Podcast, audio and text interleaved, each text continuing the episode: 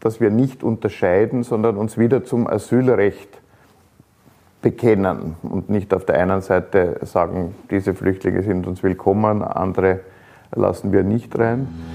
Zeitgespräche mit Gerhard Schmidt, ein Austausch über Politik, Kunst, Kultur und Wirtschaft zu aktuellen Themen. Zeit für Gespräche, Zeit für Antworten auf Augenhöhe. Meine sehr geehrten Damen und Herren, herzlich willkommen zu dieser Ausgabe der Zeitgespräche wieder hier aus der Wiener Urania, wie ich an dieser Stelle immer sage, dem Herzstück oder dem Flaggschiff der österreichischen Volksbildung. Ich freue mich, dass wir wenige Tage vor dem Osterfest eine der führenden Persönlichkeiten der christlichen Glaubensgemeinschaften in Österreich bei uns begrüßen dürfen. Ich begrüße sehr herzlich den evangelischen Bischof Michael Kalubka. Herr Bischof, herzlich willkommen bei den Zeitgesprächen. Grüß Gott. Ich freue mich, dass Sie Zeit gefunden haben. Herr Bischof Kalibka, Sie sind eine der, der großen persönlichen, der großen Persönlichkeiten der christlichen Glaubensgemeinschaften. Ich habe mir ein bisschen Ihren Lebenslauf angesehen, wenn ich da kurz, äh, wenn ich da kurz darauf äh, äh, eingehen darf. Sie haben evangelische Theologie in Wien und in Zürich studiert. Sie haben dann großartige Ausbildungen im Bereich Erwachsenenbildung und im Management für Non-Profit-Organisationen gemacht. Sie waren Religionslehrer, waren im Ausland tätig, in der Seelsorge, Sie waren Pfarrer, Fachinspektor und sind der österreichischen Öffentlichkeit vor allem in ihrer Funktion ab 1994 äh, bekannt äh, geworden als Direktor der Diakonie und eine der führenden Persönlichkeiten, die sich für das soziale Gefüge in Österreich engagiert haben. Äh, Sie waren im, ähm, in der Stiftung Nachbar in Not, Sie ähm, sind Mitglied der Österreichischen Armutskonferenz und im Mai 2019 wurden Sie in Nachfolge von Michael Bünker zum Bischof der Evangelischen Kirche AB äh, gewählt und sind damit sozusagen einer der führenden Repräsentanten der Kirchen in Österreich. Herr Bischof, ich wollte Sie an dieser Stelle fragen, wir sind wenige Tage vor dem Osterfest, was wird heuer die Botschaft der evangelischen Kirche sein? Wir sind ja jetzt mitten in der Passionszeit, wie wir Evangelischen sagen, weil wir es mit dem Fasten nicht so haben. Äh, und die Passionszeit ist ja die Zeit, wo wir besonders hinschauen, wo Menschen leiden, ähm, das Leiden in der Welt, das Leiden Jesu Christi betrachten. Äh, und da kann man sagen, wir haben jetzt schon lange, lange Zeit Passionszeit. Nicht nur in dieser Zeit der 40 Tage vor Ostern, sondern die Pandemie beschäftigt uns seit mehr als mhm. zwei Jahren jetzt, fast die gesamte mhm. Amtszeit, in der ich Bischof mhm. bin. Äh, und jetzt der Ukraine-Krieg führt uns die Bilder des Leids täglich vor Augen. Das heißt, diese Passionszeit, die er den Blick schärfen will äh, für das Leiden, äh, dauert jetzt schon sehr, sehr lange an. Und ich glaube, da ist es umso wichtiger, sich bewusst zu werden, dass wir hinschauen sollen, weil wir das ja kaum aushalten. Ich erinnere an die Pandemie, das wird immer wieder weggeschoben. Wir schauen dann auf die Zahlen, mhm. wir schauen auf mhm. die Kurven, wie sie sich entwickeln, aber dass dahinter ja Schicksale sind, dass jeder, der in der Intensivstation landet, ja eine Familie hat, Angehörige hat, die um ihn zittern, die trauern, äh, wenn Menschen sterben. Das vergessen wir oft hinter den Bildern und auch bei Kriegen ist es so, dass wir am Anfang sehr genau hinschauen und das alles sehen. Aber wenn ich jetzt die Bilder aus der Ukraine sehe, dann sehe ich natürlich auch die Bilder aus Syrien, aus Aleppo, wo jahrelang, wo jetzt der Krieg, glaube ich, im achten Jahr äh, ist, mhm. äh, wo dasselbe passiert ist und immer noch passiert, zum Teil mit denselben Akteuren, wo man lange weggeschaut hat. Und die Passionszeit ist eine Zeit, wo es darum geht, hinzusehen, das Leiden zu erkennen und zu sehen, dass das nicht das Ende auch sein soll und ist, sondern da gehen wir ja auf Ostern hin oder wir kommen als Kirchen auch immer von Ostern her, dass wir wissen, der Tod, das Leiden ist nicht das Ende und macht auch keinen Sinn. Mhm. Sozusagen, Jesus mhm. war das letzte hm. Opfer, hm. äh, von dem wir reden. Wir brauchen keine Opfer mehr. Das ist die eigentliche Botschaft. Äh, und deswegen brauchen wir auch keinen Heldenkult. Wir brauchen keine Opfer, sondern wir wissen, das Leben ist das, was zentral ist und was am Ende stehen soll. Sie haben unlängst einen, einen Artikel veröffentlicht unter dem Titel, es war im März 22, äh, ein Bild gezeichnet, Jesus reitet auf einem Esel, umringt von Panzern und Kanonen. Das ist ein Bild, das der evangelisch-lutherische Erzbischof von Moskau, der Erzbischof einer kleinen Kirche, aber einer, sagen, in einer großen Ausdehnung, ursprünglich der russlanddeutschen Minderheit, die ja äh, an der Wolga gelebt hat, dann von mhm. Stalin nach Sibirien umgesiedelt worden ist und wo immer noch Russlanddeutsche, aber jetzt auch viele Russen dieser Kirche angehören. Und dieser Erzbischof äh, Dietrich Brauer, äh, der aber in vierter oder fünfter Generation sozusagen Russe ist, mit einem deutschen Namen, der hat dieses Bild auf seine Facebook-Seite gestellt und zwar am 1. März. Mhm. Das heißt eine Woche mhm. nach mhm. Kriegsausbruch und hat drunter geschrieben, Jesus lebt und mhm. wir sollen auch leben und wir sollen die Menschen leben lassen. Mhm. Mhm. Das heißt eine ganz vorsichtige Friedensbotschaft, äh, die aber schon genügt hat, dass er mit seiner Familie fliehen musste. Das heißt, ja. Dietrich Brauer lebt jetzt auch äh, in Deutschland, weil auch auf die Kirchen und wie auf alle gesellschaftlichen Institutionen in Russland enormer Druck ausgeübt wird, einerseits die Sache nicht beim Namen zu nennen Mhm. Das heißt aber, mit diesem Bild ist sie beim Namen genannt. Äh, ja. Wenn sozusagen aber Sie, Sie haben ja dort auch, äh, wenn man jetzt die, die Orthodoxie in Russland sich anschaut, eine sehr nationalistische mhm. Ausrichtung. Das ist, ist eines der, der großen Themen, dass die Kirchen ja immer wieder sich mit Nationen, mit Ländern identifiziert haben. Äh, die russisch-orthodoxe Kirche hat ihre Mitgliedschaft in der Ökumene im Weltkirchenrat sistiert, schon lange. Mhm. Das heißt, es ist auch schwierig, hier ein Gespräch zu führen oder zu vermitteln, weil diese Kirche sich sehr aus der Gemeinschaft herausgenommen hat. Verstehe. Herr, Herr Bischof, Sie haben ja äh, ein, ein ziemlich ganzheitliches äh, Bild äh, der Flüchtlingsproblematik. Sie haben ja jetzt angesprochen, die Flüchtlinge, die aus der Ukraine kommen. Sie haben angesprochen, die Flüchtlinge, die aus dem asiatischen Bereich kommen, die aus dem, aus dem vorderen Orient zu uns kommen. Äh, haben Sie nicht ein bisschen die Sorge, dass auch in der Gesellschaft sozusagen irgendwann einmal vielleicht in einigen Wochen, Monaten zwischen Flüchtlingen differenziert wird? Ich habe eine Hoffnung und eine Sorge. Die Hoffnung ist, dass zumindest jetzt erkannt wird von allen europäischen Ländern, auch von den osteuropäischen, die das ja bis jetzt abgelehnt haben, dass es zu einer Verteilung in Europa kommen muss. Weil die Länder, die sozusagen sich nicht beteiligt haben, sind jetzt die, äh, die es dringend notwendig haben, dass ihnen auch geholfen wird und Menschen ja. auch abgenommen werden und woanders mhm. versorgt werden. Polen hat mhm.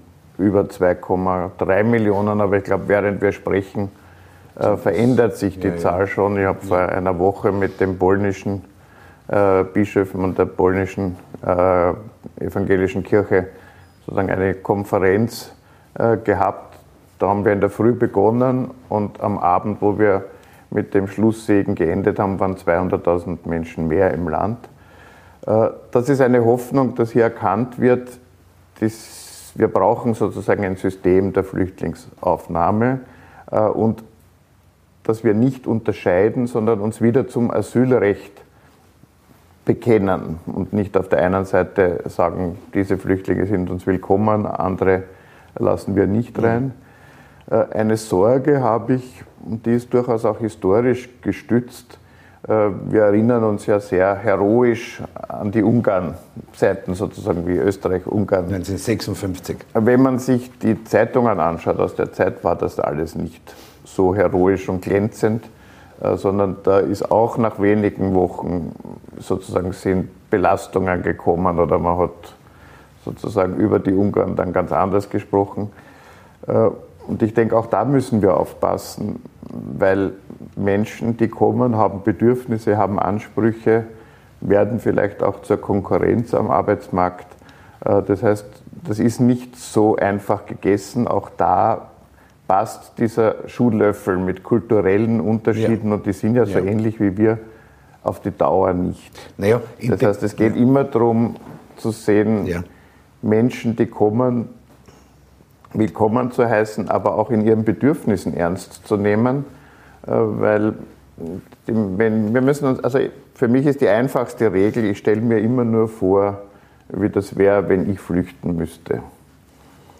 Und ich wäre wahrscheinlich gar nicht der anspruchsloseste und angenehmste mhm. und dankbarste Flüchtling, sondern mhm. ich würde ziemlich mhm. genau wissen, mhm. was ich brauche, was ich will ja. Und ja. meine Ängste artikulieren ja. können.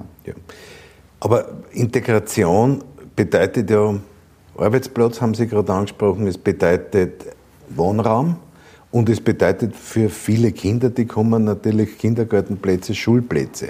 Das heißt, Integration ist ja ein viel weiter gefasstes äh, äh, äh, Projekt als, als etwa nur die kurzfristige Versorgung äh, von, von Flüchtenden. Für uns ist es immer wichtig als evangelische Kirche und ihre Diakonie, also ihre Hilfsorganisation, dass wir hier das, was wir beitragen können, beitragen. Das heißt, im Moment äh, macht die Diakonie in Wien die Vermittlung von Wohnraum. Das heißt, mhm. Menschen, die mhm. ein Zimmer haben oder eine Wohnung haben, die gerade nicht genutzt wird oder auch nur kurzfristig nicht genutzt wird, die können das an uns melden, an die Wohnraumberatung der Diakonie. Und dann werden Menschen aus der Ukraine oder Flüchtlinge gesucht, die Wohnraum brauchen und die passen sozusagen. Wenn man eine große Wohnung ja. hat, eine Familie ja. und wenn man ein ja. Zimmer hat, eine einzelne Person. Also Wohnung oder Wohngemeinschaft. Genau. Und genauso beteiligen sich österreichweit hier alle Pfarrgemeinden dran, weil wir da auch nie aufgehört haben, Flüchtlinge aufzunehmen, zu integrieren, auch seit vor 2015 nicht zu 2015 und da hat sich auch innerhalb unserer Kirche gar nichts geändert. Insofern sind die Strukturen da. Es geht natürlich auch um Deutschkenntnisse, Deutschkurse müssen organisiert werden. Und da, wo wir helfen können im Kleinen, und das ist jetzt wirklich nicht groß, aber ich weiß, die evangelischen Kindergärten in mhm. Wien mhm. haben mittlerweile 20 Kinder mhm. äh, von ukrainischen. Familien einem, einen Platz äh, gegeben äh, und aufgenommen. Sozusagen auch da wird versucht, ob es jetzt die Privatschulen sind oder die Kindergärten, ja. Äh, hier in der Tradition, in der wir stehen. Also das ist mir immer wichtig, dass wir da keinen Unterschied machen oder gar nicht neu anfangen mhm. müssen, sondern das war immer so, weil, weil das gehört sozusagen zu unserem Glauben, wenn wir vor Ostern ja. sind, dass wir Menschen auf der Flucht empfangen. Ja. Herr Bischof, Sie haben ganz am Beginn angesprochen, die Corona-Situation, die uns jetzt schon sehr, sehr belastet, unabhängig von den Entwicklungen in der Ukraine.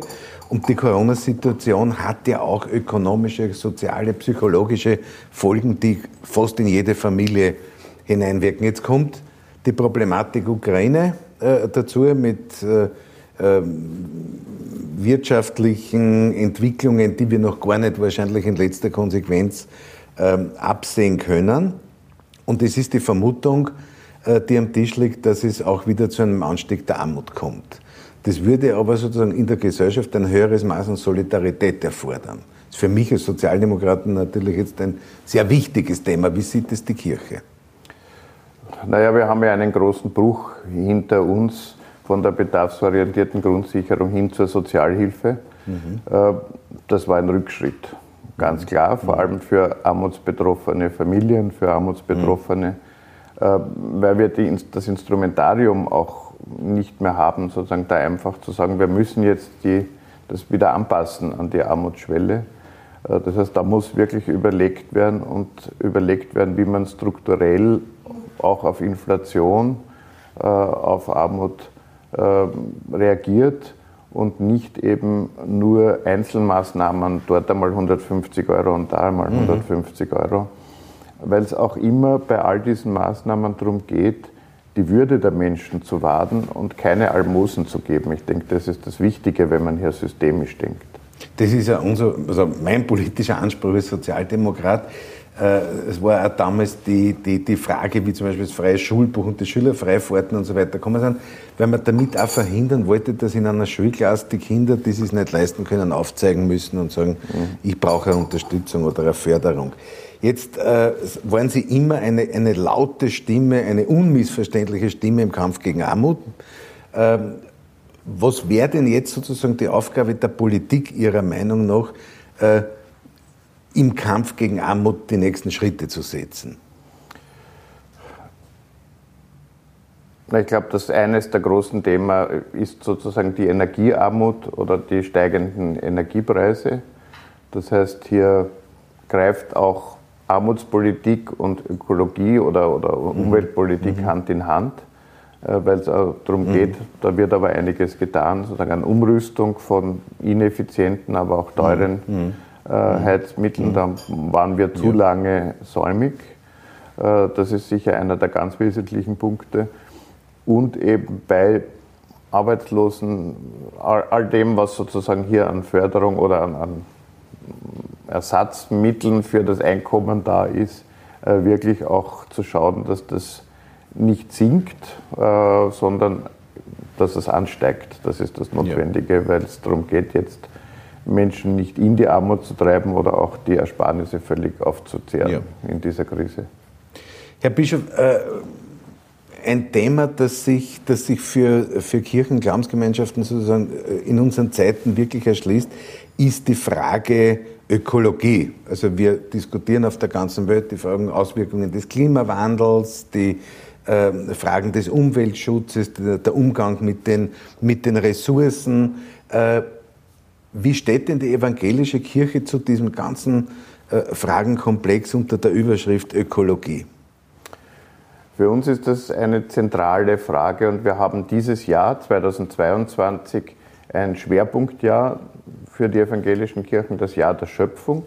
Mhm. Äh, in diesem Jahr passieren mehrere Dinge gleichzeitig. Das eine ist, dass wir ein Klimaschutzkonzept erarbeiten für alle unsere Gebäude, Institutionen, die Mobilität, äh, wo mhm. es darum geht, dass auch die Institution evangelische Kirche äh, klimaneutral mhm. wird mhm. mit klaren Zielen. Mhm. Ich glaube einfach, es ist wichtig, dass sich keine gesellschaftliche Gruppe sozusagen aus diesem Diskurs oder aus dieser Anstrengung äh, herausnimmt, wobei es uns wichtig ist, das wäre sozusagen der zweite Punkt, dass es keine Anstrengung sein soll, sondern dass wir ein positives Ziel haben eines guten Lebens. Ich verstehe ja nie, wo der Verzicht liegen soll, wenn man sich eine Straße anschaut, die jetzt vollgepackt ist und wo man dann vorstellen kann, sich, das ist irgendwie eine grüne äh, Oase mitten in der Stadt, wo da der Verzicht sein soll.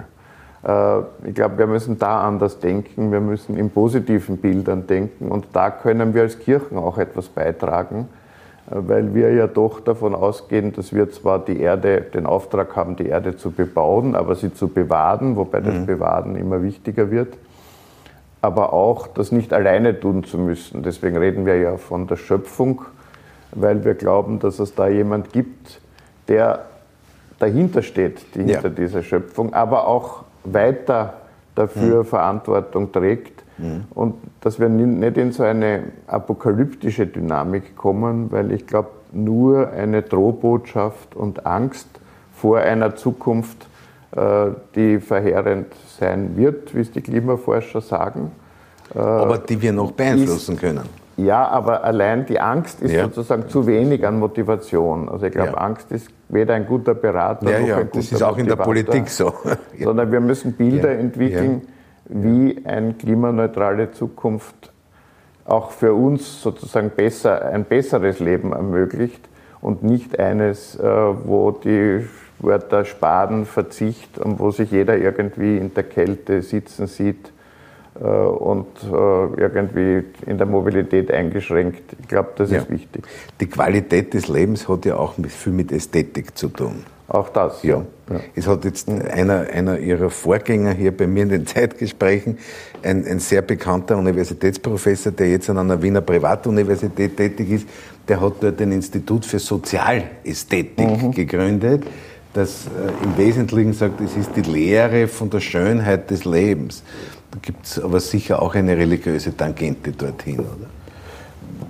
Naja, ich würde sagen, die Schöpfung ja. ist schön, also ja. sozusagen auch ja. ähm, Schönheit ist ein ganz ein wichtiger Begriff, auch, auch in der Theologie, in der Schöpfung. Man muss sich nur die Kirchen, die Kunst, die sozusagen im religiösen Kontext entstanden ist, anschauen. Kirche und Kunst ist ja auch spannend. Oder man geht in die Natur und schaut sich an, was da alles wächst und fleucht äh, und sieht, wie schön das ist. Es wart gut, steht in der Schöpfung. Ja. Herr Bischof, ich wollte noch, wollte noch auf ein Thema äh, kommen, weil ich diese, diese Sendung da ja als äh, SPÖ-Bundesbildungsvorsitzender mache.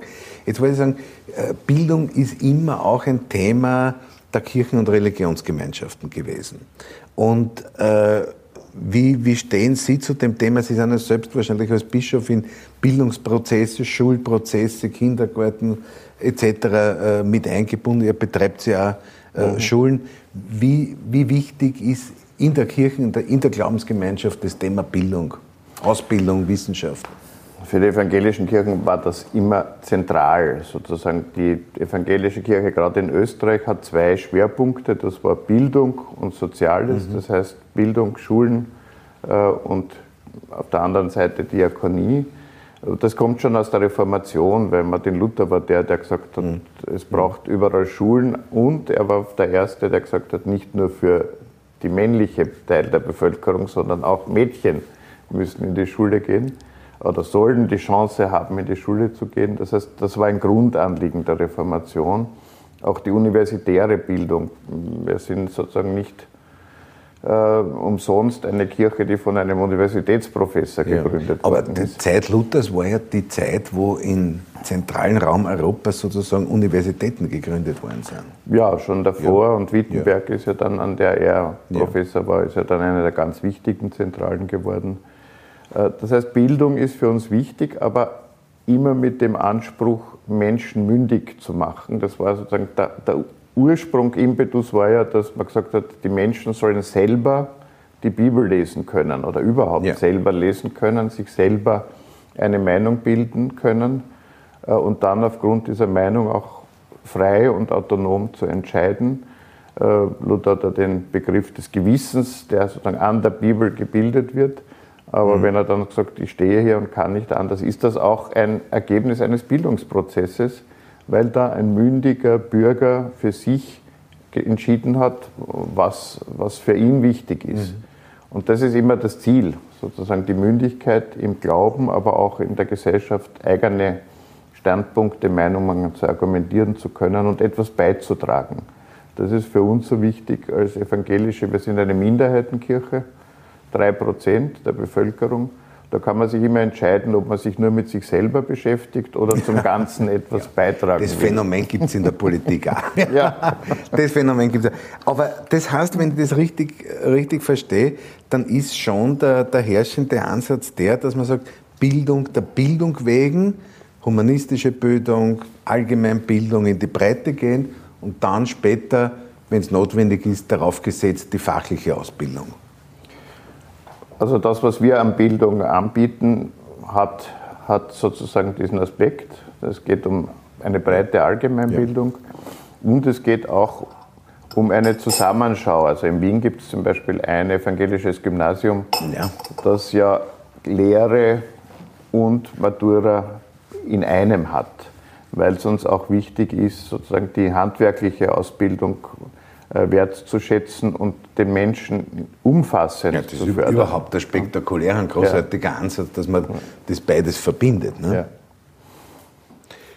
Herr Bischof, noch äh, zum Abschluss vielleicht die Frage, wir haben jetzt über Corona-Situation gesprochen, wir haben über die Ukraine-Situation gesprochen, wir haben Abend gesprochen. Wie geht es denn den Kirchen- und Religionsgemeinschaften in dieser sicher sehr, sehr angespannten Situation in Österreich? Ich denke, sie sind vor allem einmal gefordert, äh, gefordert, aber vor allem auch in der Gemeinschaft und in der Seelsorge äh, für die Einzelnen. Wir haben ein großes Thema der Vereinsamung. Äh, und das kann ich für unsere Kirche sagen, aber auch für andere Religionsgemeinschaften, dass dieses Gemeinschaftsgefüge in der Pandemie gehalten hat. Das heißt, dort, wo man zu einer Gemeinschaft, einer Gemeinde gehört, äh, da hat man auch Unterstützung, erfahren oder man kennt sich einfach. Also da haben Junge für die Älteren gesorgt. Äh, in Simmering zum Beispiel ist von der evangelischen Pfarrgemeinde eine Aktion ausgegangen, die dann den ganzen Bezirk äh, beeinflusst hat, wo dann ganz viele Schulen im Bezirk Postkarten geschickt haben an die Bewohner der Alten- und Pflegeheime. Großartig, und ja. das ist von der Pfarrerin sozusagen dort ja. in der kleinen Kirche in Simmering entwickelt ja. worden, weil sie einfach auch Seelsorge im Altenheim betreibt. Gibt es einen hohen Anteil an Pfarrerinnen? Ja, bei, es ist im Moment, im Moment haben wir rund ein Drittel an Pfarrerinnen, aber bei den Studierenden sind es rund 50, also sind es glaube ich schon die Mehrheit. Also es, es wird, aber es braucht auch da, ja. bis es zur vollen Gleichberechtigung ja. oder ja. sozusagen bis die Kirche so repräsentiert ist, wie sie eigentlich ist. Ja. Das heißt, die, der Umstand, dass über lange Zeit Gottesdienste nicht möglich waren, hat nicht dazu geführt, dass sich die Leute von der Kirche abwenden, sondern man hat sie anders gefunden und das Engagement verlagert. Es war Gott sei Dank bei uns nicht so lange. Also es war sozusagen vor Ostern 2020, äh, wo wirklich keine Gottesdienste durchgeführt werden mhm. konnten. Dann waren unter vielen Auflagen mit Maske, Abständen äh, doch Gottesdienste möglich. Äh, und es hat sich eine breite virtuelles Angebot entwickelt, sodass man Gottesdienst mitfeiern kann. Zum anderen ist es schon so, dass wir schon wieder schauen müssen, dass Menschen das Angebot mhm. auch wieder annehmen, mhm. mhm. Äh, weil die, die immer gekommen sind, sozusagen für die hat diese Gemeinschaft gehalten, aber für die, die ein bisschen am Rande gestanden sind oder zu den heiligen Zeiten kommen, was auch wichtig und schön ist, für die, glaube ich, gab es schon eine gewisse Unterbrechung und man muss auch schauen, wie man hier die Menschen wieder anspricht. Äh, und das heißt jetzt in der Zeit der Pandemie Gottesdienste feiern, aber darauf achten, äh, dass auch dort die größtmögliche Sicherheit gegeben ist, weil für uns ist es immer wichtig, was immer wir tun, dass auch die, die gefährdet sind oder vulnerabel sind oder sich nicht trauen, dass die die Möglichkeit haben. Und deswegen ist es wichtig, dass wir darauf schauen, dass wir werden noch weiter mit Masken feiern, sicher eine gewisse Zeit. Aber es ist, man gewöhnt sich an diese Umstände und es ist machbar. Ja. Es ist machbar. Es ist, äh, ja, alle haben sehr viel gelernt in dieser ja. Zeit. Ja. Jetzt äh, ganz zum Schluss, es schauen ja viele äh, Personen aus dem Bereich der Politik hierzu, wenn sie aus der Rolle sozusagen eines führenden Repräsentanten einer einer großen und ganz wichtigen Religionsgemeinschaft sagen, gibt es irgendeinen Wunsch den Religionsgemeinschaften an die Politik richten würden jetzt? Abgesehen jetzt von den sozialpolitischen Dingen, die wir schon besprochen haben.